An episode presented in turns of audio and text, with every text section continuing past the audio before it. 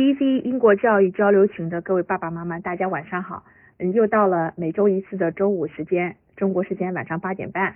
嗯，周老师今天将继续在群里面和大家分享一下留学那些事儿。那今天的呃三个涉及的方面的话呢，主要是银行开户、交通以及电信通讯这个地方。它随着这个低龄留学的话越来越呃蓬勃的发展，呃孩子们到达英国之后的话呢，呃家长会产生各种各样的这个担忧。呃，涉及到比方说转学费呀、缴学费呀，嗯，孩子的零用钱管理呀，嗯，他的出行呀，以及他怎么和父母和亲人保持一个呃，就是网络通讯这样一个信息状态。今天的话呢，就和大家分享一下，呃，可能与我们常规意识当中呃不是太一样的这样一些呃生活中的一些小事儿，呃，比方说我们接下来第一个要开讲的就是关于在英国银行开户的问题。那我们在讲之前的话，先要强调一下啊，这个银行开户的话呢，我们依然是建议十六岁以上。呃，如果更加具体化的来说的话呢，是针对呃 A level 在读的孩子，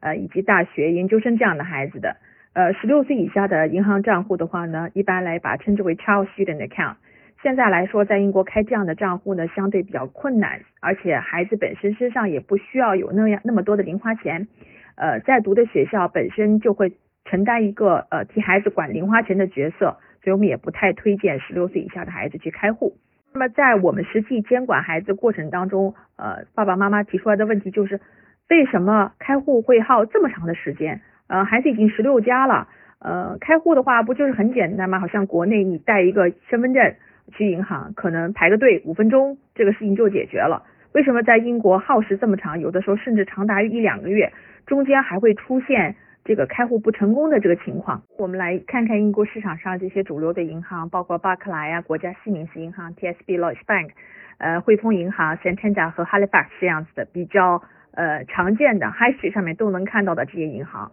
那首先大家知道一点，并不是所有的银行都适合国际学生去开账户的。嗯，一般来说的话呢，虽然银行选择较多，但是的话，对于国际学生，他可能提供的产品之间是不一样的。那有一些学院或者是大学的话呢，会带着新生去他们指定的一家银行办理开户，一般来说是一个就近的这样原则，而且就近的银行，呃，相对而言帮助国际生开账户这件事情上面，他们是比较有经验的。如果较为偏远的银行，或者说呃更像于相当于国内类似于合作社这样性质的银行的话，他其实是不太愿意考虑学生账户的。另外一个需要注意的就是。呃，并不是所有的银行的账户都是免费的，呃，现在有越来越多的银行的话呢，开设的一些账户是要每个月收取一定的费用的，也就是一年到头你可能会缴纳一笔不小的费用在里面，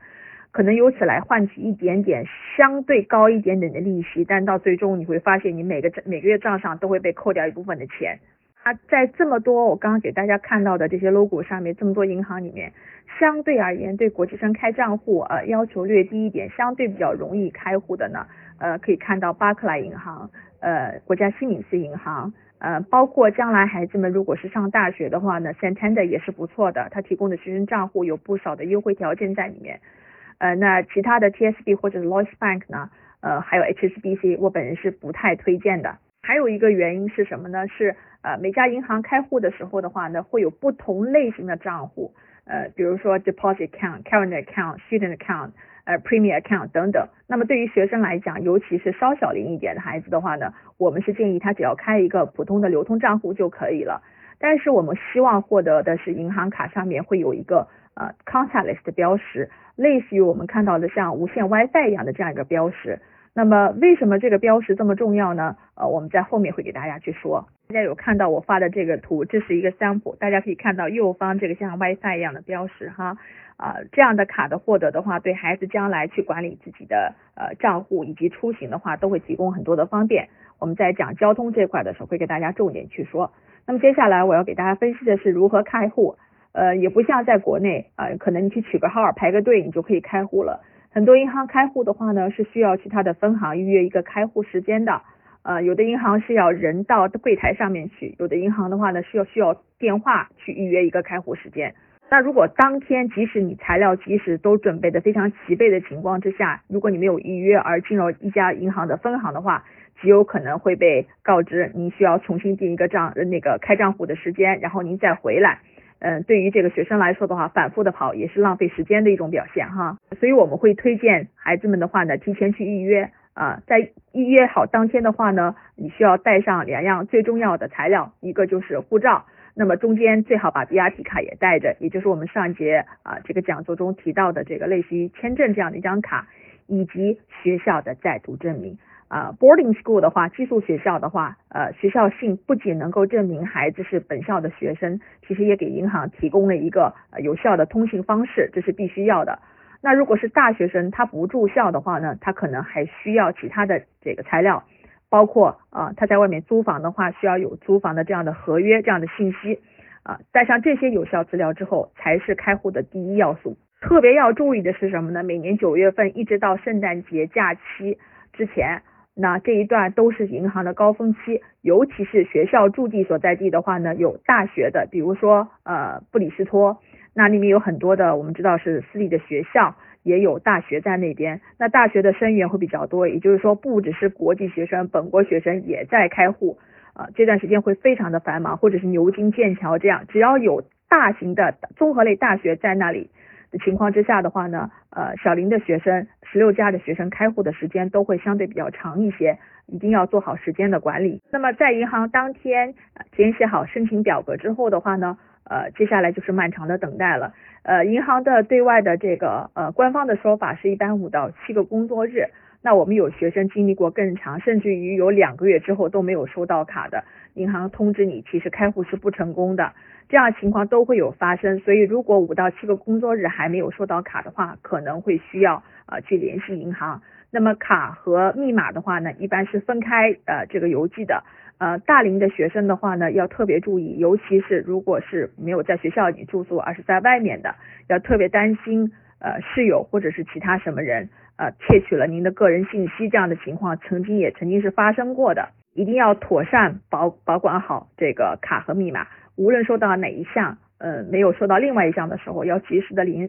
联系银行。和密码收到之后的话呢，接下来的话可能就是要激活呃线上银行这个事情。那么在填申请表的时候，也建议都和银行去交流，把网银一同开了，呃，手机银行也都开了。这个对于十六岁以上的学生的话，管理自己的账户，呃，还有账户安全的话，都是非常有效的。那么家长和学生需要呃有这样一个概念在里面，就是开户的时间会相对比较长。如果中间出现了啊，比如说开户不成功这样情况的话，要第一时间啊联系监护人。如果是大学生的话呢，那需要联系。呃，同学或者是呃知道这怎么去处理的同学，去帮助你去解决这个事情，或者是有能力的情况下呢，自己要去银行里面去问询。交通，呃，众所周知的话，英国的交通费用相对是比较贵的，那么铁路交通的速度呢，也达不到国内的这样的运行高速，呃，三百公里以上每小时，这个其实英国这边做的还是相对比较弱的，但是呢，总体还是比较便捷的，铁路网分布比较呃比较密，呃，那么。在这之前的话呢，我们需要知道的什么呢？可能更多的我们会和这个呃公公交车呀，如果在伦敦市区或者曼城这样子，你可能跟地铁的打交道会比较多一点点。那么交通方面，呃，学生和家长需要意识到的一个跟国内不太一样的是，它的这个票的话呢是有分时段的，分为高峰期和低峰期。呃，早上九点半以前的话呢属于高峰期，呃，票价会相对比较昂贵，而且各种各样的打折卡呢都不可以使用。九点半以后低峰出行的话，价格会比较优惠，而且学生的话可以获得十六到二十五岁的这个学生打折卡。如果是乘坐呃铁路交通的话，第二个点就是说呃出行要早做准备，要提前订票，这样的相对而言的话，价格会显得更优惠一些些。嗯，我已经给大家上传了相对比较常用的两个网站，一个是 National Rail，一个是 Trainline。啊，他们中间有一个网站是要收取一点点的手续费在里面的，但是都支持手机的 App 的使用。呃，可以就是呃用电子票来替代纸质票。呃，在我们说到刚刚之是之前一个话题，银行账户开下来之后，成功的拿到银行卡，学生可以自主的去操作自己银行账户里的钱的时候，那么这个 app 的话才有了一个嗯，应该来说是后备力量，它才能够真正的用到刀刃上。这个这个 app，它讲到这里肯定会有学生或者是家长去问。呃，什么是十六到二十五岁这个打折卡？那我给大家看了两个 sample，一个是纸质的，一个是电子版的。呃，这主要是针对十六到二十五周岁呃全职在读的学生可以办理的这样一张卡。呃，每年的年费呢，现在是三十磅一年，呃，曾经的话，相对比十几年前这个价格就十几磅一年，呃，那么现在的话，三年的话呢是七十磅。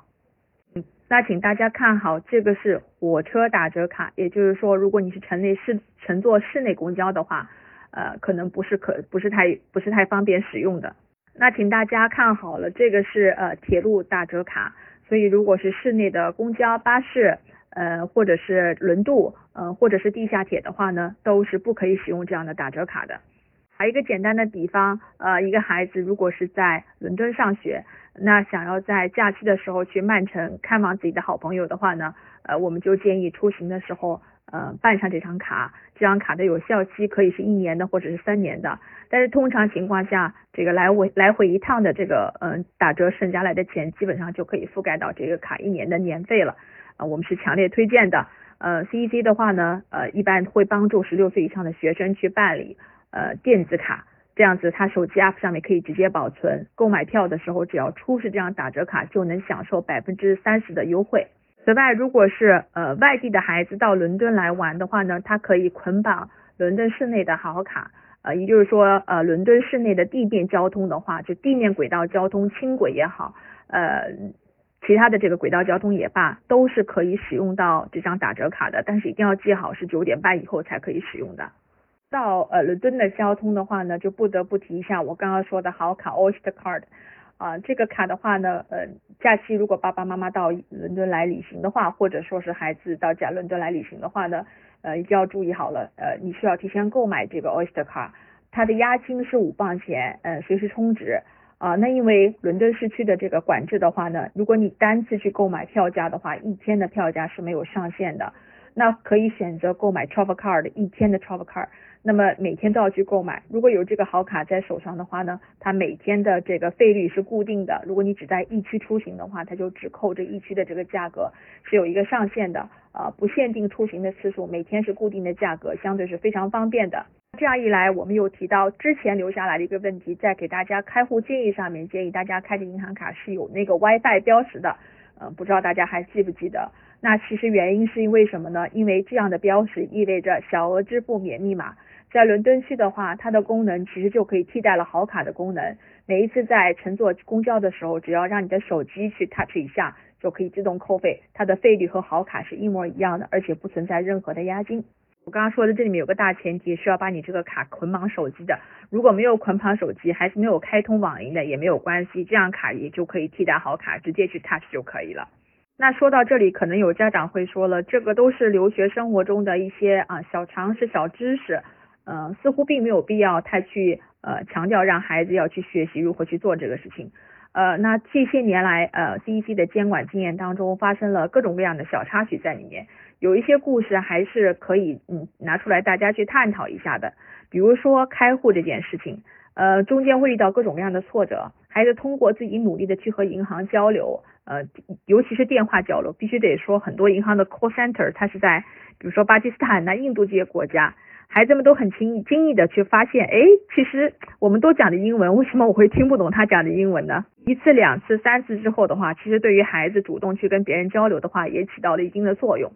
话呢，呃，这个网银开下来之后的话，呃，孩子能够更有效的去管理自己的账户。我们经常在看到国内会有一些呃，这个不管是鸡汤文也好，批评文也好，就会说某孩子留学几年花费多少钱，呃，父母多少年的这个积蓄的话，就就一下就没有了等等这样信息。那网银开下来之后的话，我们也是建议父母去监管这个呃孩子银行卡里的钱的。呃，我有一个呃比较好的例子，呃，那有一个学生的话，自从开下账户之后，每个月他会把自己的进出账的这个呃 bank statement 手机上面截图发给妈妈，告诉妈妈自己这一个月花了多少钱，以及这些钱花在了哪些地方。后呢，孩子可能会比我们想象的更懂事，呃，对于钱方面的话，他们也很清楚知道爸爸妈妈挣钱是非常不容易的。那么打折卡的出现的话，其实让很多孩子内心还是一阵的。他们很希望通过呃自己一点点小小的努力，比如说办办理这样的学生卡，帮助父母尽可能的节省钱的同时的话呢，他又可以四处去转转，去看看，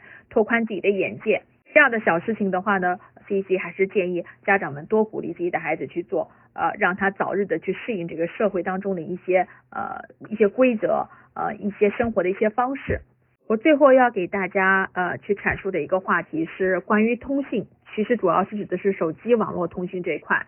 呃，我给大家上传了一张截图，包含了英国现在市场上的主要的网络供应商，呃，电话呃电信供应商这样子，大家可以看一下。在那之前的话呢，大家需要知道，就是和国内这样子，呃，类似于 Pay as you go，你往里面充多少钱，你每个月大概是什么样的一个呃流量或者是一个一个什么样的一个 package 不一样的是。呃，英国的手机的话呢，呃，它通常来说，我们说的是网络，有分为两种类型，一种呢是合约式的，一种是充值式的。个人觉得合约式的手机的话呢，更加适合十八岁以上的学生，因为中间涉及到一个信用审核，呃，每个月的话呢是不需要充值，但是它有一个最短合约期，通常为十二个月或者十八个月，中途是不可提前解约的。那么因为是合约，所以相对而言每个月的 tariff 就会稍微便宜一点点。套餐里面所含有的通话时间或者是这个网流量的话，相对会比较多一些些。那充值式的话呢，适合低龄学生，他不需要信用审核，也没有合约。嗯，比如说孩子假期回去的会比较多一点，是比如说 half term 呀，Easter holiday 呀，呃，这 Christmas。那如果是采用合约式的话呢，即使孩子不在英国，呃，网络供应商的话也是会扣费的。那么最好是采用充值式的，回国呃这样一笔费用就停交，呃每个月呢，问题的关键在于每个月的话是需要手动充值的，呃充值方法包含了网上呀、电话呀，嗯包括公司的实体店呐或者便利店都可以充值。大家发这些呃这个电信供应商的图片的话呢，并不想和大家去分析哪家更好哪家不好，因为每家公司都有自己的特点，比如说呃沃达丰它的信号会比较强一些，但价格也比较贵。而且没有限这个不限流量的套餐，那么呃三的话呢，可能信号是不太稳定的，但是它里面有无限流量的套餐，呃价格价格稍高一点，但是还是大家可以是承受的这样一个范围里面。对于学生和家长来说，呃是选择信号相对稳定呢，还是无限流量呢？这都是需要自己去考量的。但是我们建议呃选择充值较为方便的电信公司。另外的话呢，针对小童，呃，十六岁以下的，尤其是我们尽可能不要去选购这种无限流量的，呃，因为首先学校里面本身是 WiFi 覆盖的，已经可以满足孩子日常需求，呃，那即使是信号不是特别好的，呃，每个月多上十几 G 的流量的话，呃，其实是很绰绰有余的。那么如果是不限流量的话，可能会从某种程度上，呃，让孩子们，嗯，更多的把时间花费在游戏上面。那可能就会有家长问，那这样的充值会不会很不方便呢？呃，十六周岁以下的没有银行卡的小童的话呢，呃，CEC 会在每个月的时候，呃，收到孩子提醒，会帮孩子去手动的去充值。呃，十六岁以上的这个留学生的话呢，我们会在固定的时间也会提醒到他，啊，他可以通过自己的手机银行去充值，或者是实体店，或者是网上等等各种方式去充值。呃，总而言之，一句话，不用担心。以上三个方面的话呢，就是我今天讲座的主要内容了。如果就每一项啊，银行、交通或者是通信方面，呃，还有任何疑问的家长、学生的话呢，呃，非常欢迎您直接艾特我啊，群里艾特我，或者是添加我的微信来询问。嗯，很高兴在今天在同一时间和大家呃，那今天的讲座呢到这里就要结束了。我今天给大家覆盖的三个话题，呃，银行开户。呃，乘坐交通以及我们最后一个呃电信网络，呃，如果大家就这三个方面还有其他的一些细节方面或者是个案方面的问题的话呢，欢迎您周老师来问询。啊，今天的讲座就到此为止了，祝大家晚安啊，周末愉快。